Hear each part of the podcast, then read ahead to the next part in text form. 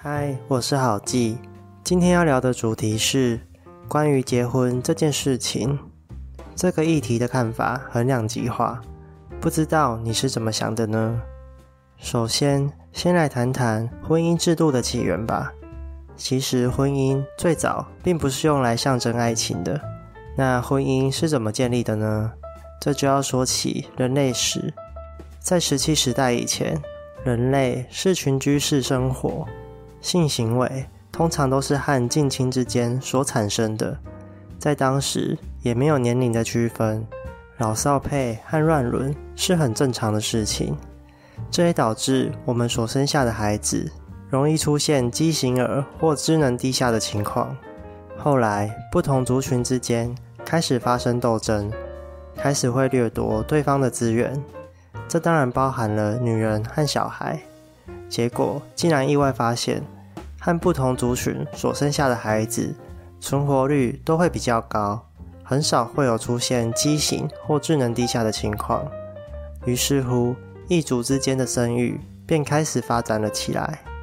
为了族与族之间的合作与竞争，婚姻演变成是一种政治的手段。这时的生育模式也有了年龄层的划分。同一个年龄层的男人、女人是可以分工合作的。女人之间轮流生育和顾小孩，男人之间轮流狩猎和照顾妻小。在这个阶段，主要都还是以群婚杂交为大宗。只要属于群体内的。大家都是一家人。至于一夫一妻制呢，是从哪里开始的？根据最早的资料显示，很有可能是从罗马帝国开始的。罗马帝国的蓬勃发展，让人们有了财产私有制的概念，父权社会开始会区分小孩和妻子的占有权利。再加上当时基督教教义对于婚姻规定的加持。后来也慢慢出现了结婚的仪式，一男一女在主教面前见证，同意结为夫妻，这是上帝的旨意。而法律上的意义，则是一直到二十世纪后，婚姻法才有比较完善的制度。因此，从历史的角度上来看，婚姻根本就不是因为爱情而产生的制度。但不论是为了经济、为了子女、为了政治，还是为了爱情。婚姻的本质上始终都没有任何改变。婚姻是一种合作的行为，而回到现代来看，随着科技和经济的发展，普遍的人类都已经能够依赖自己而生存。婚姻的合作价值早就不如从前，于是婚姻的意义就开始转变成是选择和自己喜欢的合作对象来共同生活，也就是所谓爱情的象征。至于婚姻到底好不好，真的很难说得准。所以以下我就整理了一些资讯，提供给各位作为参考。首先，我们来讲讲婚姻的坏处吧。坏处一：想象破灭。通常我们都是在结婚后，才能更深入了解对方的一些事情，像是金钱观念、生活习惯、脾气，或是教养小孩等等。若是彼此站在相反的立场，就会很容易引发争执，也很有可能在婚后才发现对方的本性。婚前婚后不同模样，发现的缺点也越来越多。男人从绅士变成一条米虫，女人则从女神变得跟女鬼一样，这些都会冲击你原本的想象。特别是婚后才开始同居的夫妻档，因为与想象落差太大。导致后来有人外遇或离婚的案例真的不算少。坏处二，拖累你的财务状况。假如对方是一个喜爱花钱享受的人，要求出门要有车，购物要刷卡，衣服包包要不定期更新，你的财务自然也会受到波及。或者是你的钱可能必须用来支付大部分的家庭开销，你会因此而存不了钱。想当然，没有储蓄就无法投资，你的财务目标可能就会离你越来越远。坏处三：寸步难行。婚后如果要做什么事情，都需要考虑到另一半的存在，你无法再像单身时期自由的和异性交流和相处，你也很难临时改变你的人生方向。换工作、辞职、留学、进修、创业，这些绝对都会比单身时还要更难行动。更不用说生活上，你也会受到对方的要求或约束，比如说你下班就要直接回家煮饭，或是你过年要来我家和父母聚餐，顺便还要带上红包。没有人会喜欢这样被管东管西的，但这样的情形却十分常见。你的自由会因为结婚而寸步难行。坏处是，对亲家的责任，对方的父母对自己来说虽然是亲家，但实际上却不怎么亲。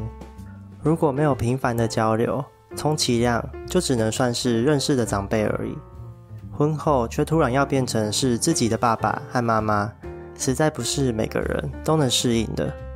若是双方都能够有善意的互动，那还好，但事情通常都不会这么顺利，有时候还会因为亲家的事情而把彼此搞得非常的累。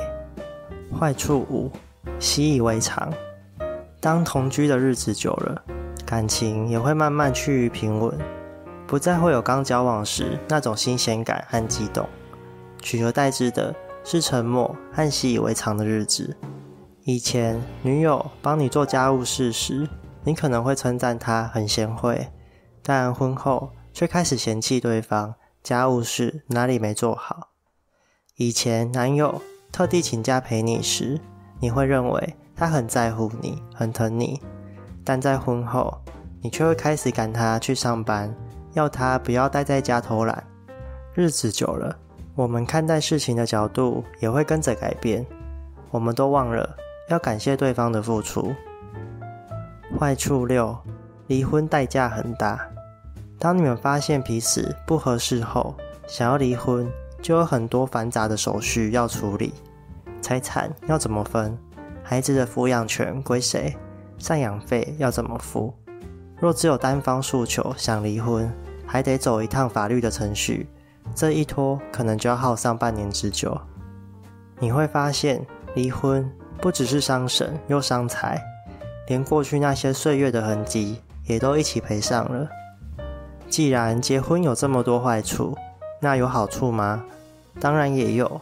首先，好处一，拥有同甘共苦的伴侣，你可以和对方一起努力奋斗，一起建立一个家庭，一同分享喜怒哀乐的经历。